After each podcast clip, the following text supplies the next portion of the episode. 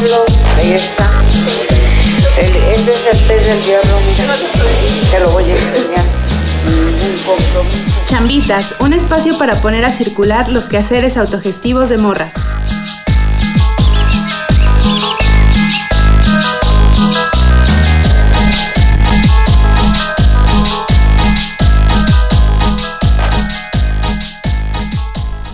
Hola a todas, todes, todos. Bienve a un programa más de chambitas.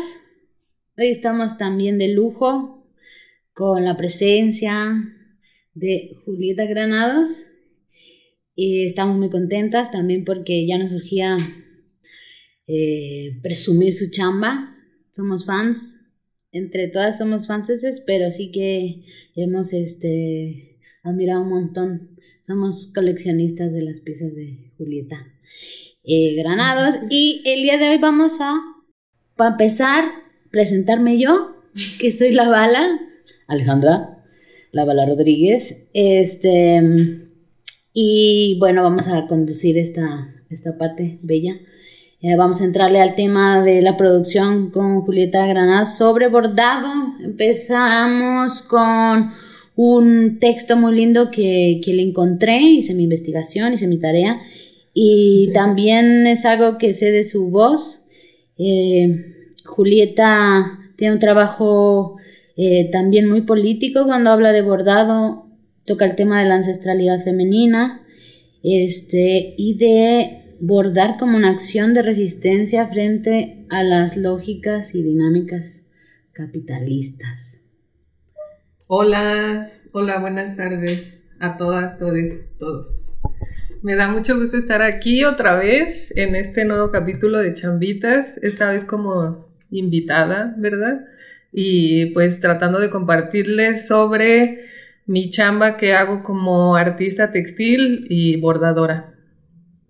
Muy bien, entonces dándole, dándole esta controversial este, declaración, hablas también del trabajo sin prisa y del bordado como un camino para el autoconocimiento, cosa que hemos eh, sido testigas, quienes te conocemos y compartimos muchos de los espacios en los que pues te, pones a producir con las otras. Eh, quisiera que nos contaras un poquito de estas ideas. Eh, sí, claro. Bueno, pues Este, como ya les mencionamos anteriormente también, eh, yo soy bordadora. Me nombro artista textil porque para efectos clasificatorios, ya saben, pues este, hacer obras o piezas a través de esta técnica, este, pues también, ¿no? Eh, se, se toma en cuenta como arte textil. Y bueno, pues como ya comentaba Balita, eh, yo he encontrado en el bordado pues varias técnicas, métodos, etcétera, para pues para trabajar en mi obra. En un principio era como una exploración plástica porque yo eh, soy artista plástica, estudié artes plásticas en la UAC y este y pues la encontré encontré muy rica esta experiencia de bordar, ¿no? Eh, pues esto de los tiempos que son muy distintos a, cómo se, produce, digamos, ¿no? pues eh, actualmente, no sé, siento que incluso las artes, eh, por medio de la digitalización y otras, pues tienden a, reproducirse y a difundirse, eh, pues de forma más rápida, ¿no?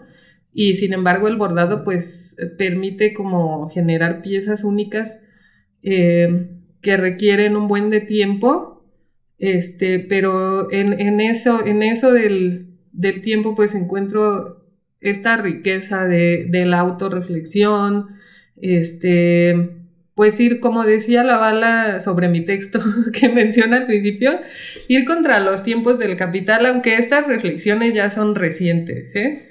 Este, en un principio, como les digo, solo era explorar el bordado como una técnica más para producir obra, digamos, plástica.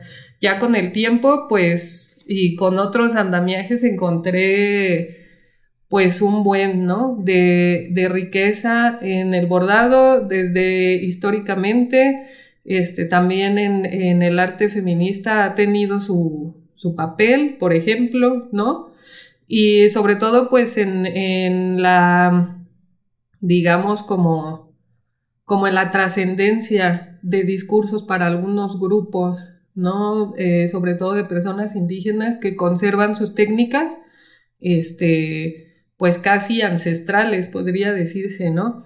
Entonces, este, pues de verdad que hay un buen para hablar, pero sí me gustaría que nuestra querida Balita haga su chamba. Nos vaya, me vaya guiando, porque si no, yo, yo tiendo como a divagar y, y, necesito ordenarme un poco. Sí, esta parte que también es importante decir es que ha sido como una suerte de espíritu del tiempo que muchas artistas, eh, e incluso lo leo desde el activismo feminista, han vuelto al bordado eh, para denunciar temas de desaparición, de feminicidio, de violencia. Ha habido muchos como tendederos donde se bordan los nombres de las desaparecidas o de las asesinadas. Pienso también entonces en pues yo encuentro una diferencia específica también en tu trabajo y algo que también leí, lo tomo, lo retomo es como hablas de este ejercicio para el autoconocimiento, la autorrepresentación, la reflexión personal de tu vida, cuando eso, ¿no? Expones o yo que conozco tu casa, veo muchas piezas y, y, y te leo a través del tiempo también con con esto, incluso tienes textos, ¿no? Textos en tus mismas piezas y quisiera, no sé, cómo, cómo hablar de ese proceso en tu obra. Sí, yo creo que cuando inicié, este, como bordando mis piezas, em, pues yo tenía poca conciencia sobre distintos temas, ¿no? Este, me costaba mucho trabajo reconocer violencias de las que era sujeta o había sido sujeta, ¿no? Este, yo creo que la, la formación feminista pues tuvo mucho que ver en, en hacer conciencia, este, de que lo que estaba haciendo era importante, ¿no? En tanto que muchas otras mujeres pues lo venían haciendo, este, como dice la bala, incluso mm, con este carácter político, por ejemplo, hay un movimiento de arpilleras, ¿no? Eh, que es, pues ya desde el siglo pasado, ¿no? Por ejemplo, en Chile, este, cuando muchas mujeres se juntaban a bordar o a coser, este, con técnicas eh, de patchwork o aplicaciones de tela, pues estas mantas con consignas, ¿no? Este, luego, pues también me enteré sobre estas mujeres blancas, gringas, ¿verdad? Que en los 80s y 90s estuvieron, eh, como digamos, volteando a ver este, este tipo de, de, actividades que se consideran, digamos, como trabajos manuales, ¿no? Ahí estaba como que estas gringas querían darle el, pues reivindicar estas acciones, no solo del bordado, sino del tejido y otras artes que eran consideradas como no occidentales, ellas lo nombraban así porque pues de alguna manera eran conscientes de que la occidentalidad se comía todo, ¿no? Y siempre ha habido este mote de lo que es arte y lo que es artesanía. Y aquí en México, por ejemplo, está aparte la otra división que es arte popular. Entonces, este, pues yo las leí, hay un manifiesto que se llama, bueno, es sobre el FEMASH. Em, recuerdo a una de las artistas, el nombre es Miriam Shafiro, a la otra no la recuerdo, pero pues estas venían también de, ya de escuela feminista, ¿no? En, en esa época. Este, pero pues como les digo, ha, ha habido otros movimientos, este, en otros países de América, en Sudamérica, y, y aparte toda la herencia de las textileras, ¿no? Porque, digámoslo, siempre ha sido como una tarea femenina, eh, digamos, el tejer, el bordar en estos pueblos, ¿no? Antes de la, pues, de la colonia.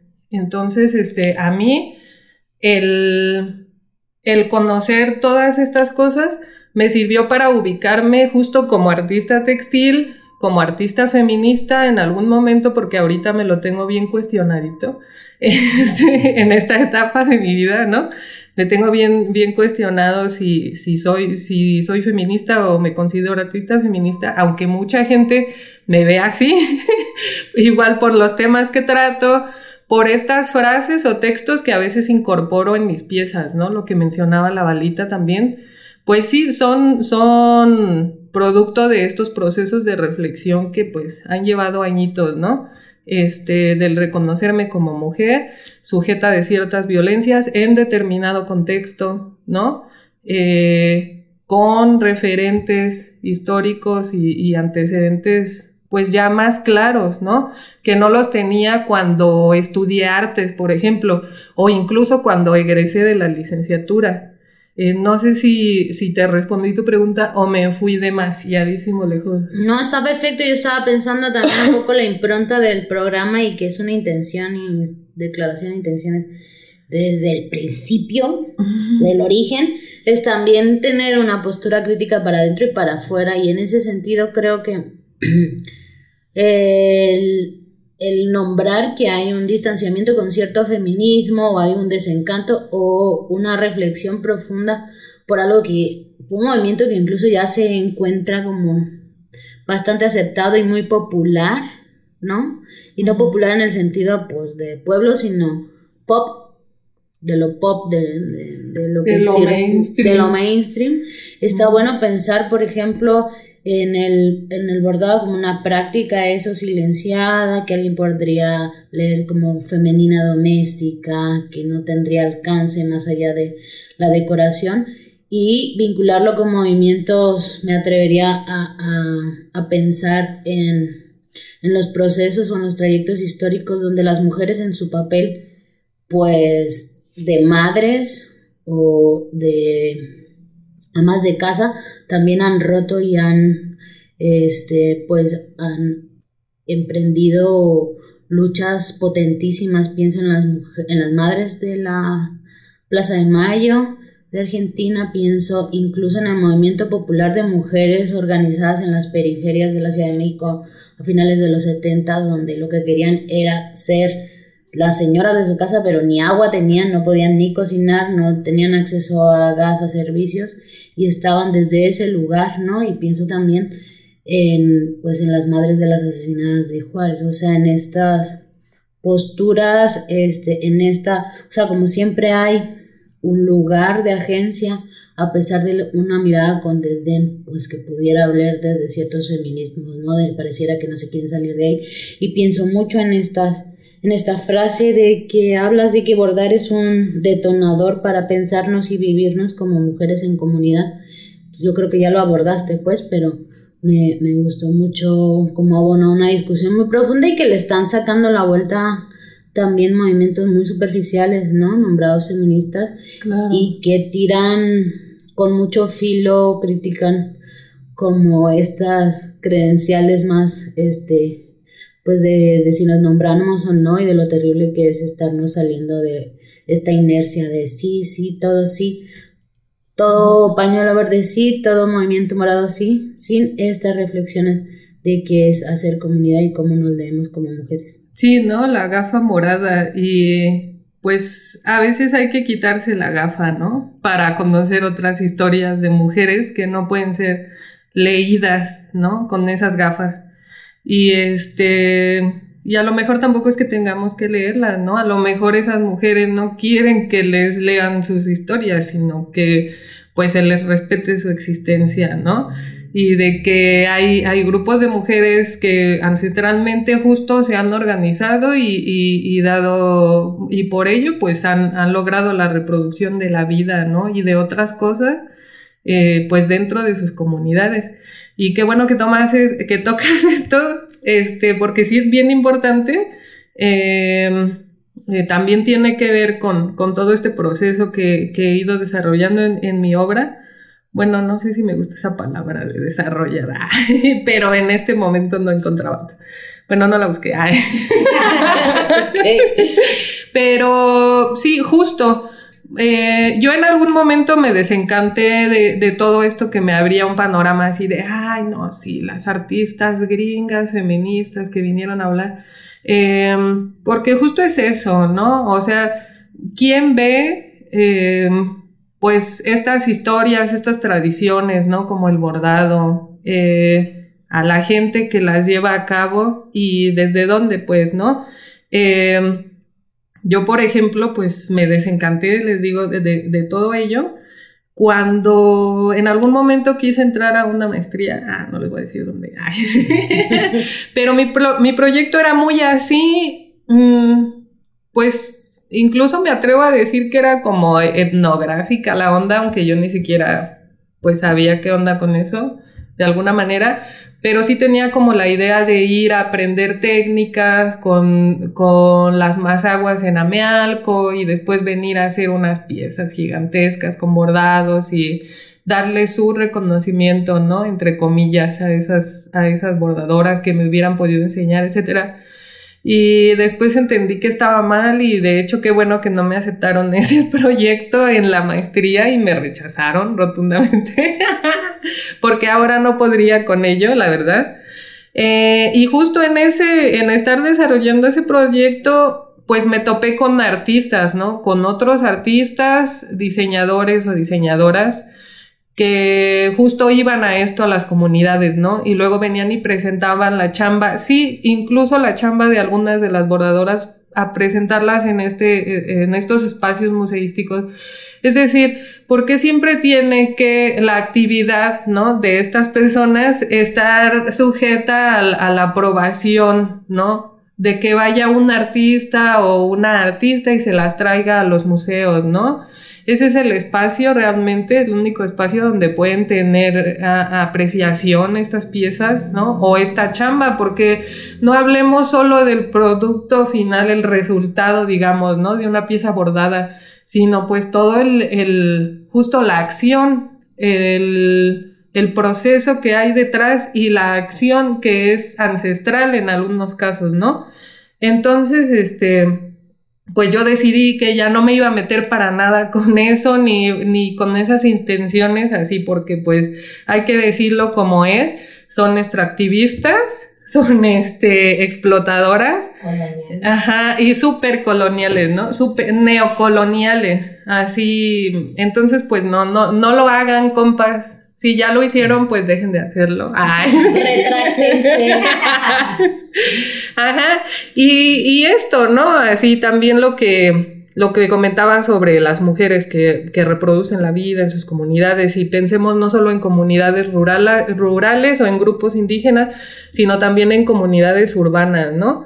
Este, una vez escuché a Silvia Rivera Cusicanqui, guiño, guiño, en, en, una charla, ¿no? Eh, yo la vi en video esa vez, unas, incluida la bala, ay sí, la fueron a ver.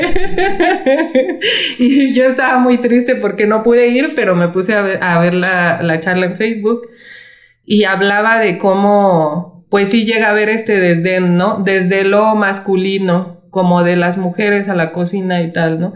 Y esta Silvia decía que pues Em, cuando se refieren al desdén sobre las cosas de mujeres y ella decía las cosas de mujeres son cosas de alta política y sí, este, pues porque justo en las cocinas, en los eh, círculos de bordado o, en los talleres de tejido que comparten mujeres y etcétera, pues se dan estas em, redes, ¿no? no pues sobre todo son comunidades de acompañamiento, ¿no? Eh, pues no sé, incluso de, emprendimiento, de algunas cosas eh, para, pues como para hacerse de lo básico, ¿no? Este, entonces, em, alguien más escuché también decir, era, me parece que fue Ayanaya Aguilar, que hablaba sobre, pues esta gente, ¿no? Eh, bueno, sobre todo personas, mujeres feministas, este, blancas, citadinas, ¿no? que vienen a decirle a las señoras en comunidades indígenas, pues cómo debe de ser su organización o su participación en la política de sus pueblos, ¿no? Y decía Naya así de, pues, ¿por qué les quieres dar más chamba, no? Así que la chamba que hacen en, en sus hogares no, no es potente, o sea, no se trata de que todas nos salgamos a trabajar, este, en oficinas o lo que sea y que, y que, pues, eso sea lo que defina nuestra libertad, ¿no? Sino también este, pues de qué formas nos organizamos. Sí, yo creo que aquí, ay, no sé si ya me estoy yendo así lejísimo, pero yo creo que sí es bien importante también, ¿no? Como para definir esto, de, de que pues el bordado sí ha sido también una de esas actividades como eh, desdeñadas en ese sentido. Y ahora cobra pues ya en la última una o dos décadas pues ha cobrado otra vez esta importancia, pues, como, como decía la bala, ha sido reivindicada, eh, digamos, pues sí, más hacia lo mainstream, pero les, como, como les comentaba, ¿no? O sea, ya ha habido movimientos que se han valido de estas técnicas, digamos, movimientos políticos o movimientos artísticos, pues desde mucho antes, ¿no? De los ochentas y noventas, este, que fue cuando las gringas empezaron a, a traerlo a la mesa, ¿no? Em, y pues no sé, ahora para dónde jalamos la bala. No, pues me encanta escucharte también porque tienes como un chingo de registro de todo el pedo y que aunque este pues ya hemos conversado un montón, ah, también te escucho cosas que no que no había caído. Pensaba mucho eso, pues no, es poca cosa el sostenimiento de la vida, ¿no? Que ocurre en las cocinas, que ocurre en la comunidad, en el acarreo de agua, en la distribución de la comida, en hacer rendir, en el trabajo con la tierra. Y ahí está. En cuidar, los cuidados de las infancias, ¿no? Los cuidados, claro. Sí. Entonces, ni más ni menos, claro que sí es temas de alta política.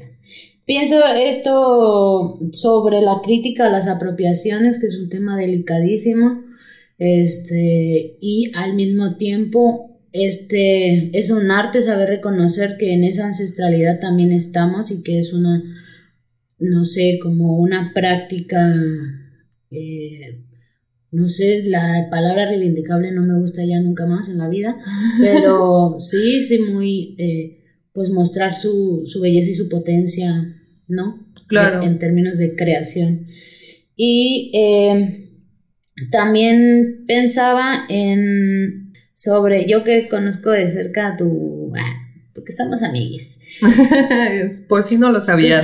Tus, procesos, este, quise hablar de tu escritura y luego hace poco vi una, una entrevista a Pedro Lemebel, este escritor performer chileno absoluto pero que me gustó un chingo su definición de que la escritura era abordar la realidad. Y ahora que hace poco que te, que te conozco textos en bordado y que estoy cachando como desde donde escribes, me mama tu voz también porque es muy auténtica, muy, ay, no sé, bien jacarandosa, muy con galera, pero también muy periférica y que, que, son voces no, no escuchadas, pues y que una piensa que no cualquiera puede escribir, de pronto hay una potencia infinita en, en esta cosa que no está haciendo nada más que yo no cacho que alguien esté haciendo algo similar a lo que estás haciendo tú y es muy valioso. Entonces no sé si nos quieras contar sobre este coqueteo también que siempre ha estado, ¿no? Al bordar y, la escritura. Claro, pues yo pienso que sí, como dice, como bien dices, este, si ustedes echan una vueltecita por ahí a mis redes o a sí, puede ser que en Facebook tenga piezas viejísimas donde ya incluía partes de texto e, e imagen. Eh, yo creo que sí se podrían dar cuenta de cómo ha habido un proceso y, en, y, en, aquel momento, no sé, digamos hace 10 años, pues eran frases como sueltas, ¿no? Sí había guiños como a platicar a través de esas frases, pues experiencias de una o, o como, pues hacer incluso sátiras, ahí era media irónica en, en, mis cotorreos. Y ahora he estado este, realizando ejercicios de escritura desde el año pasado, en noviembre me parece, tomé un, un taller de escritura con Ari, que es también parte de Chambitas y que ya luego platicarán más profundamente con ella. Bueno, la escucharán. Este, y me, pues me prendió un chingo, me detonó un buen de, de cosas así, de que sí, hay cosas que solamente se pueden hacer, eh, decir escribiéndolas, ¿no? Este, y, híjole, ay, es que es muy fuerte, así, porque bueno, por ahora estoy tomando también un taller con la bala, ay, sí, ya casi me gradué. es que entre nosotras nos tomamos los talleres todas con todas. Este. La neta que tiene bien chingón. Y pues sí, es que son procesos corporales, ¿no? Y sensoriales distintos. Este, a mí la, escritura me, me cuaja un chingo, eh, pues con un chingo de ideas que ya traía por ahí sueltas, que a lo mejor ven que les digo de los tiempos del bordado, ¿no? Que pues son largos generalmente. Y a veces, pues a lo mejor sí puedes construir una imagen muy bonita, muy hermosa, muy narrativa, ¿no? En el bordado pero pues te vas a tardar, no sé, tal vez un año. Y, y, hay veces que es necesario desde el cuerpo, ¿no? Decir cosas ya en el momento y la escritura me, me está ayudando mucho para eso. Yo siento que, que ya mis ideas son más, un poquito más ordenadas también a, a partir de estos ejercicios de escritura e incluso como estar haciendo esta práctica me ha permitido, pues en este primer cuatrimestre, terminar algunas piezas que ya las había, en este primer cuatrimestre de 2021, terminé, pues no sé, unas cinco piezas, de las cuales tres las tenía empezadas desde hace cinco años, ¿no? Entonces yo siento que hay, hay, hilos que se mueven en, en, la mentecilla de una, ¿no? Y también en lo, en lo corporal y en lo sensorial que permiten pues ahí como ir conjuntando todo, ¿no? Entonces, este, pues sí, e, e, eso me late bastante y no me acuerdo qué más me decías en, esta parte. Ah, sí. eso que, que, he visto de cerca, tus exploraciones también yo, pues yo me atrevo a decir que revisas mucho la herida, también porque son textos sumamente personales, pero de mucha reflexión, como este, pues yo sé en corto que también mucha de la movida del bordado ocurrió en, en, este espacio con monjas, ¿no? Donde también fue todo un tema, el cual vas, pues, a recurres para hablarnos de, de, momentos recios. Y entonces pienso eso, ¿no? Como, como en tu trayecto de vida, este, pues encontraste también en ese espacio que estaba siendo muy difícil una forma de de, de, salir de ahí, ¿no? Y de hilar otras cosas, de dibujar otras realidades, de bordarte incluso. Pienso en eso y ahora en el texto, como cuando, cuando nos, nos compartes, pues todo el tiempo tienes una forma muy peculiar de, de regresar a ello, ¿no? A, a, decir lo que no se ha dicho y que, ajá, ti, yo te leo una personalidad así bien, bien hermosísima, pero cuando veo tu trabajo es así súper una completud, ¿no? Una cosa muy circular, muy bella. Tienes piezas también de, me gusta esta de, de la canción de Madonna, y es como una, una, virgen bordada, pero se está escurriendo así en erótica. Estas otras con las frutas, ¿no? Que ahí tiene que ver, este, pues eso, trabajas mucho con el, el, autorretrato y así la, también la chamba con el retrato de tu madre. Entonces, pues a eso me refiero, ¿no? ¿Qué onda con, con la escritura, con las cosas que, que empiezas a, a hilar? de eso iba. Está bueno.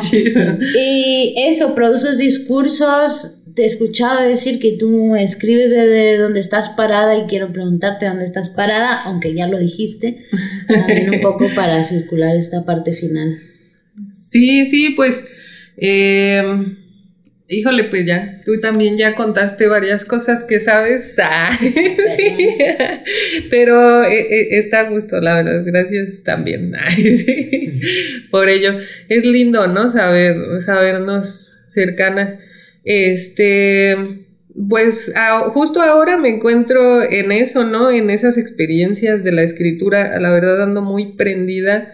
Em, pues regresando también a, la chamba textil porque era una cosa muy secundaria y ahora que gracias a la pandemia me quedé sin mis empleos que tenía, como siempre, ay sí, porque también he sido este docente y profesora de artes, sobre todo en escuelitas así como particulares, primaria, secundaria, prepa, ya saben, desde como desde el 2009.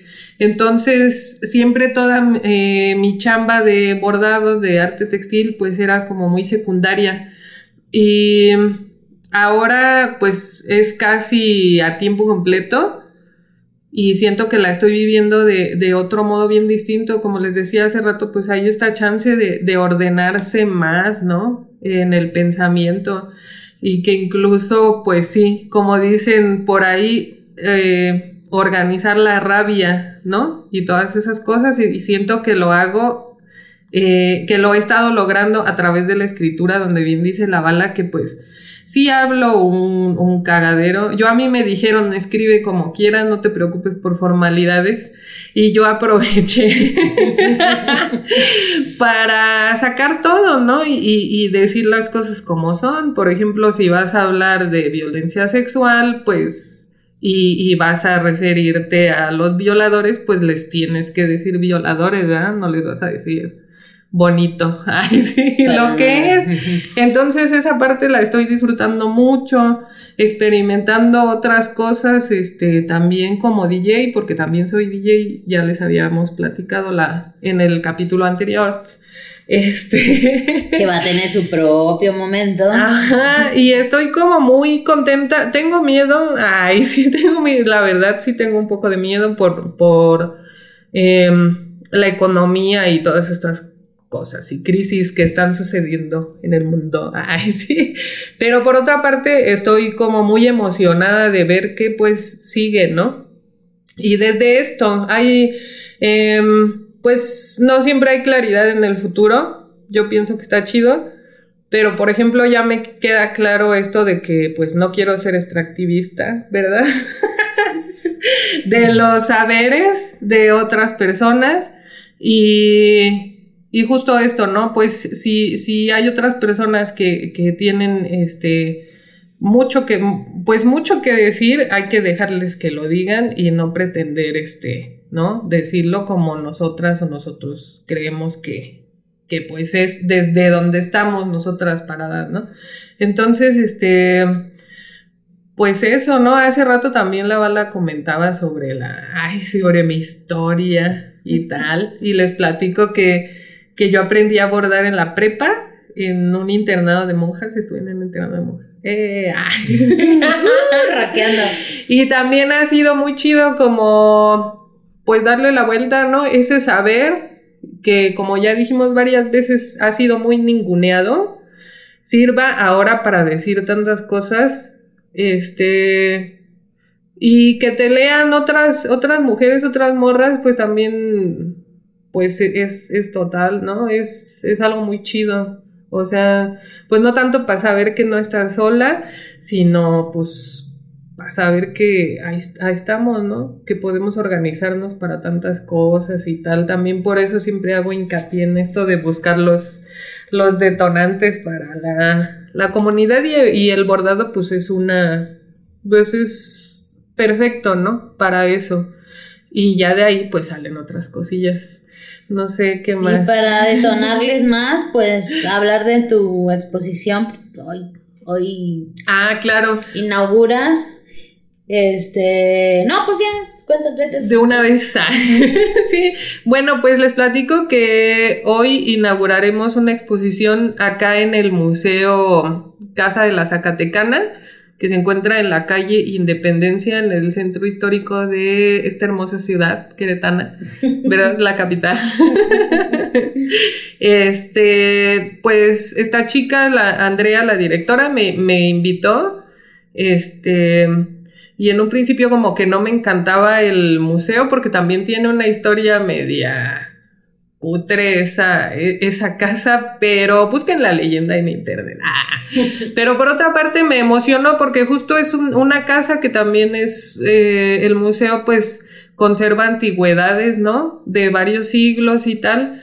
Y la propuesta de esta chica era que mis piezas conversaran, ¿no? Con, con todas estas que están ahí y me pareció muy, muy chido y sobre todo pues el espacio, o sea, tener el espacio para mostrar estas piezas que les digo que ya vienen desde varios años, ¿no? Que han estado guardaditas en casa y pues que sí me interesa bastante que vayan a verlas y me las comenten. Hoy, se, hoy es 22 de abril, quién sabe cuándo vayan a estar escuchando este, este episodio. Esperemos que no pase muchísimo tiempo, pero la exposición va a permanecer hasta el día 14 de junio. Entonces, para que se den una vuelta al Museo Casa de la Zacatecana y pues vean las piezas, disfrútenlas u odienlas, pero sobre todo coméntenlas para saber por qué las odian. Ay, sí. Solo para saber, ¿eh? No que... Ah, no es cierto.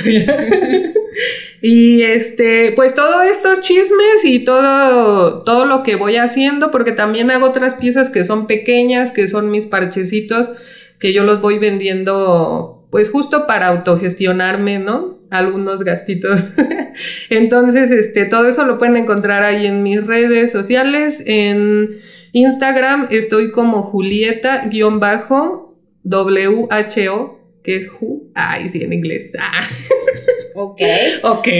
Y en, la, y en Facebook como Julieta Granados, simplemente. Por ahí paso los chismes, subo las fotitos de lo que hago y recibo amablemente sus mensajes y comentarios. Y muchas gracias. Ay, no, pues muchas gracias a ti. Yo encantada con todo esto que que salió hoy y eh, también eso pues la invitación a seguirte de cerca porque todo lo que haces lo haces muy rico, ah. muy bonito, muy precioso. Eh, nada, agradecerles y despedirnos también acá en nuestro equipo de producción, eh, la Susana triunfando, cualquier error de audio es nuestro, ella es muy disciplinada y nos indicó cómo hacerlo bien, pero pues ya estamos en esto.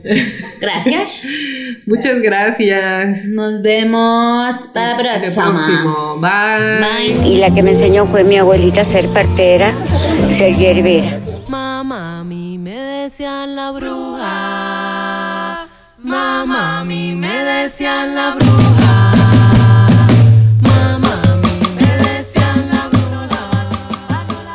Recuerda que estás bien bonis y tu chamba es importante. Soy tu fans. Escríbenos.